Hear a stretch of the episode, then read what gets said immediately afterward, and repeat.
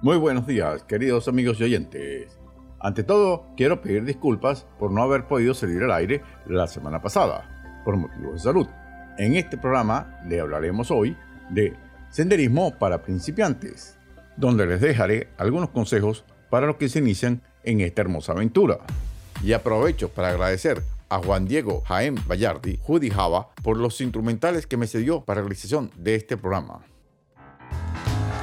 Bienvenidos amigos a Caminando bajo las estrellas, el podcast en el que hablaremos de senderismo, aventura y leyendas de los caminos, con novedades, consejos, entrevistas y lugares para alegrarte el camino. Con todos vosotros les dejo a Juan Esteban. Senderismo para principiantes. En las últimas décadas, una simple afición como caminar ha generado toda una cultura cuyo centro es el senderismo. Y es que no hay nada mejor que respirar aire fresco, planificar una buena ruta y conocer nuevas personas y seguir senderos que siempre desembocan en lugares inesperados y asombrosos. El senderismo es un deporte que tiene varios niveles de esfuerzo, en el cual se puede ir mejorando a medida que se va practicando. Existen desde rutas para senderistas principiantes hasta recorridos de grandes longitudes por terrenos difíciles para los más expertos. En este sentido, ¿cómo podemos diferenciarnos del excursionismo o el trekking? El excursionismo se practica por caminos y senderos no homologados. Esto quiere decir que no están señalados ni identificados con colores correspondientes. Y en el senderismo, sí, estas marcas son fáciles de seguir y las rutas están marcadas según su nivel de dificultad, por lo que sabrás de antemano si eres capaz de transitar esa vía y también se pueden conseguir en diferentes aplicaciones. Más que un consejo para principiantes, es el hecho que esto nos proporciona el comenzar su práctica. Según la Organización Mundial de la Salud, es prioritario realizar una actividad física más o menos 150 minutos por semana. Esto quiere decir una actividad moderada, esto nos ayudará a reducir el estrés, la ansiedad, evitar o nivelar la hipertensión y mejora nuestro tono muscular y así evitamos lesiones. Además, que nos trae muchos más beneficios para nuestra salud. También el caminar al aire libre, lo que nos permitirá llegar a lugares donde la naturaleza nos ofrece todo un abanico de esplendor y belleza. Teniendo en cuenta que el senderismo es un deporte relativamente sencillo, hay algunos consejos importantes para antes y durante la ruta, así como el equipamiento necesario que a continuación te daré algunos de ellos. ¿Hay algo mejor que estar al aire libre y explorar lo desconocido? Personalmente creo que no, pero lo más apropiado es planificar nuestra ruta y el viaje. Esto hay que realizarlo en cualquier deporte de exteriores, por simple que nos parezca. Es necesario planificar nuestra ruta de antemano, consultar los mapas, las aplicaciones y las rutas que vamos a seguir para saber dónde vamos a transitar, ya que en una misma ruta pueden existir diferentes senderos con distintos niveles de dificultad. ¿Cuántos kilómetros son? ¿Cuál es el nivel de dificultad? ¿Cuánto tiempo nos toma completar esta ruta? Son algunas de las preguntas que nos deberemos revisar a la hora de preparar nuestra salida. También es importante conocer la información meteorológica para prepararnos el equipamiento que vamos a necesitar para esa ruta en especial. En cuanto a la ropa para el senderismo, debe ser una ropa cómoda y acorde a las condiciones climáticas.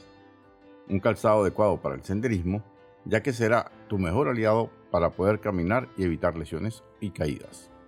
Por ello, unas buenas botas de montaña, preferiblemente impermeables, son imprescindibles para poder cuidar tus pies. Aunque te pueda parecer algo sin importancia, ese es el consejo más básico que le puedo dar a un principiante. Ahora les dejo con un poco de música.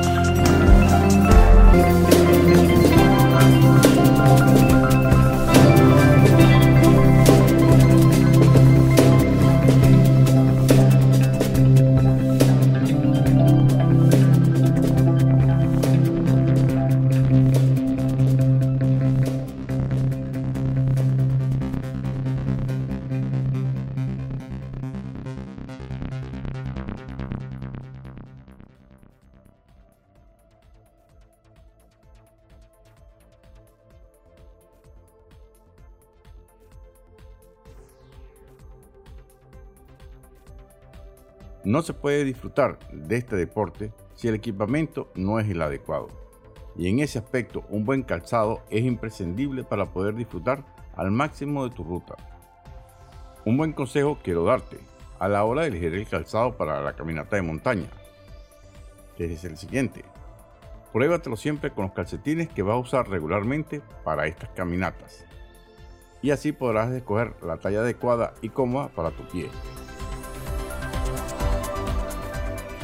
Con respecto a la mochila, la mejor opción es una que sea impermeable o usar una funda de chubasquero para cubrir tu mochila.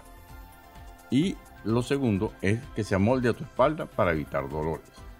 Algo muy útil si quieres evitar caídas y sobrecargar tus piernas y rodillas es usar bastones de senderismo que te resultarán de mucha ayuda durante el trayecto. ¿Qué comida debo llevar? Deberías llevar comida para poder recargar energía como barritas energéticas, frutos secos, plátanos o bananas, galletas, en fin, todo aquello que necesites que sea ligero y nutritivo.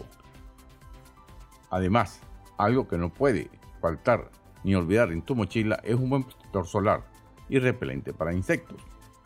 Aunque el día esté nublado, utiliza siempre el protector solar para evitar quemaduras graves en la piel sobre todo si eres una persona como yo, que soy muy blanca. Y así no haya sol, me puedo quemar fácilmente. Un kit básico de primeros auxilios debe estar siempre completo en nuestra mochila.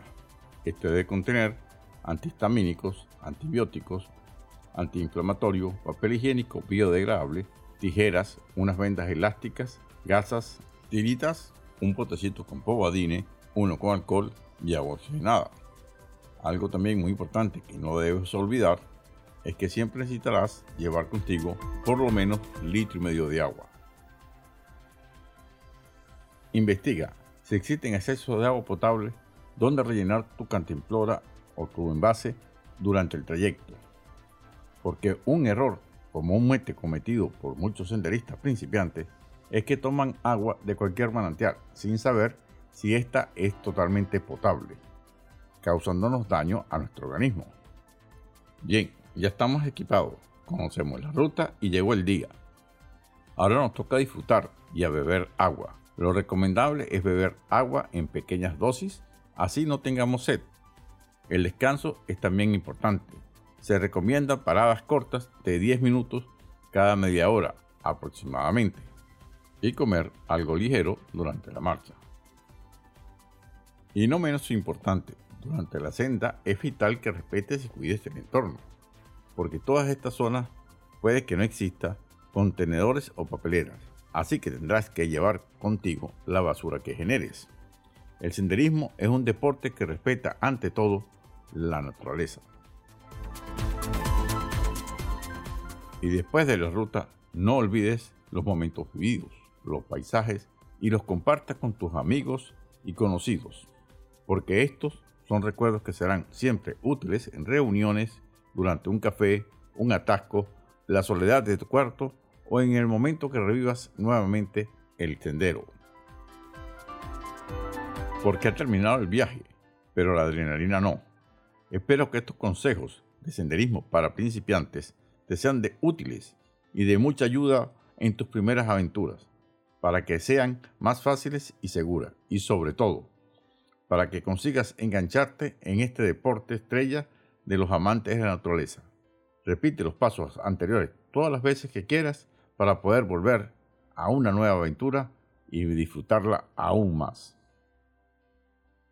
Queridos amigos, esto es todo por hoy. Espero que haya sido de sagrado y nos veremos en el siguiente podcast de Caminando bajo las estrellas. Se despide de ustedes dejándolo en compañía de esta bella melodía Juan Esteban.